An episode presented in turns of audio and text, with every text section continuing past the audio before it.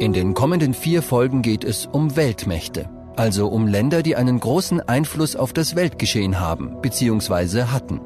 Wir hören die Geschichte von China, Russland, den USA und vom britischen Empire.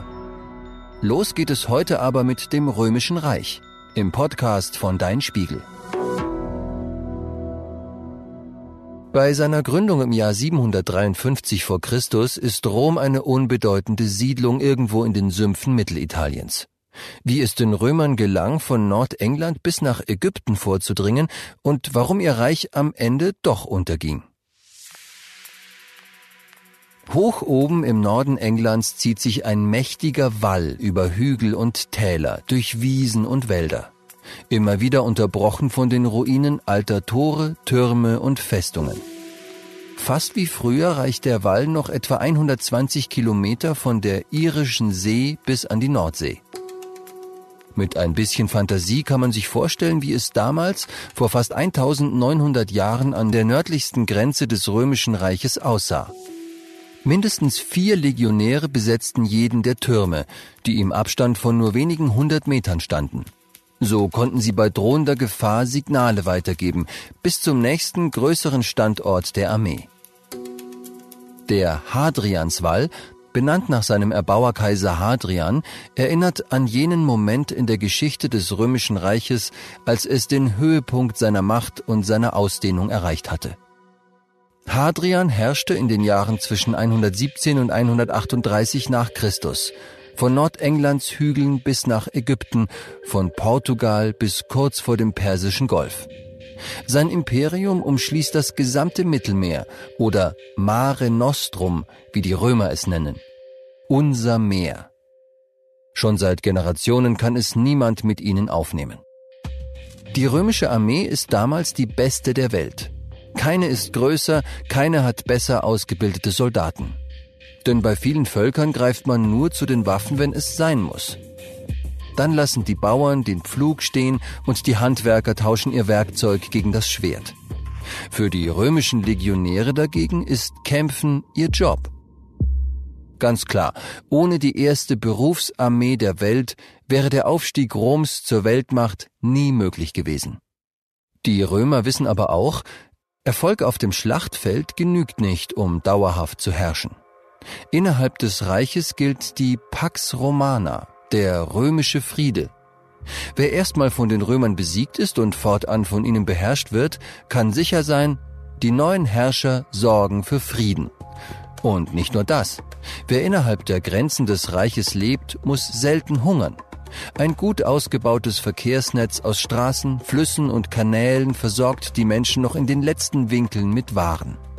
Der Handel blüht, Nachrichten können zügig ausgetauscht werden. Damit das reibungslos funktioniert, gibt es eine ausgeklügelte Verwaltung und eine einheitliche Rechtsprechung. Egal ob in Portugal oder Griechenland, es zahlen alle mit dem gleichen Geld. Und in den Städten haben die Häuser sogar schon fließend Wasser. Es gibt die lateinische Sprache, in der sich alle verständigen können, egal was sie sonst zu Hause sprechen also ähnlich wie heute auf Englisch. Und dass die verschiedenen Völker verschiedenen Religionen angehören? Was an anderen Orten und zu anderen Zeiten immer wieder zu blutigen Glaubenskriegen führt, ist in den Grenzen Roms kein Problem.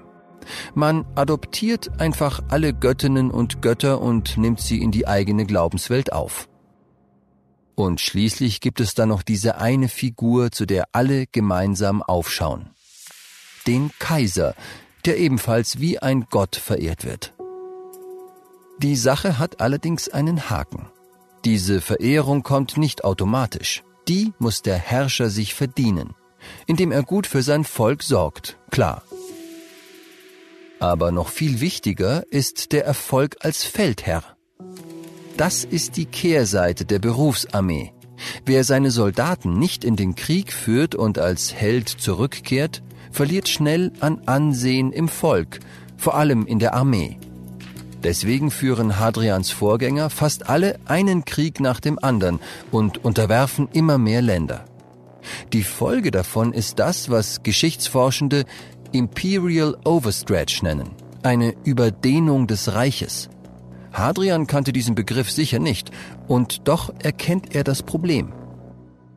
Mit jeder Eroberung werden die Grenzen länger. Irgendwann reicht selbst die beste Armee der Welt nicht mehr aus, um sie gegen Eindringlinge zu sichern, die es mit ihren Raubzügen auf ein Stück vom römischen Wohlstand abgesehen haben. Auch der innere Zusammenhalt wird wackeliger. Immer wieder flackern Unruhen auf, es gibt Aufstände. Hadrian handelt entsprechend. In seiner Regierungszeit führt er nicht einen einzigen Eroberungskrieg. Im Gegenteil, anders als seine Vorgänger zieht er seine Armee aus besetzten Gebieten zurück und befestigt die Grenzen, anstatt sie immer weiter auszudehnen. Doch so klug und vorausschauend das ist, bei seinen Zeitgenossen kommt das nicht gut an. Unrömisch finden viele Mächtige in Rom diese Politik. Seinen Kritikern zum Trotz regiert Hadrian bis zu seinem Tod. Hadrian geht als gütiger Herrscher in die Geschichte ein. Unter ihm erlebt das römische Reich eine seiner prachtvollsten Phasen. Doch Hadrian greift auch hart durch. Er lässt Politiker hinrichten, die sich gegen ihn verschwören. Aufstände wie in der Provinz Judäa lässt er brutal niederschlagen. Seine Herrschaft lässt sich also unterschiedlich bewerten. Fest steht, mit seiner Entscheidung nicht noch mehr Gebiete zu erobern, hat er das Reich für eine ganze Weile gesichert. Viele seiner Nachfolger sind nicht so kluge Staatenlenker und sie stehen vor einigen Herausforderungen. Da ist zum Beispiel die sogenannte Völkerwanderung. Sie wurde unter anderem durch eine Klimakrise im Osten Asiens ausgelöst. Ab dem Ende des vierten Jahrhunderts drängen mehr und mehr Völker und Stämme Richtung Europa. Der Druck auf das Reich nimmt zu. Immer weiter müssen sich die Legionen zurückziehen. Was über Jahrhunderte erobert und beherrscht wurde, geht Stück für Stück, Schlacht um Schlacht verloren. Außerdem kämpfen die Römer nicht nur gegen andere, sondern auch gegen sich selbst. Bürgerkriege zerrütten das Reich, das letztlich zweigeteilt wird, in West- und Ostrom. Im Jahr 476 wird der letzte weströmische Kaiser abgesetzt. Der Osten des Reiches existiert noch knapp 1000 Jahre lang, regiert von Konstantinopel aus, dem heutigen Istanbul. Doch das ist nur noch ein Schatten der früheren Größe. Auf Hadrians Mauer im windigen Norden Englands, der einst mehr als 100 Tagesmärsche von Rom entfernt, lässt sich diese Größe aber noch heute erahnen.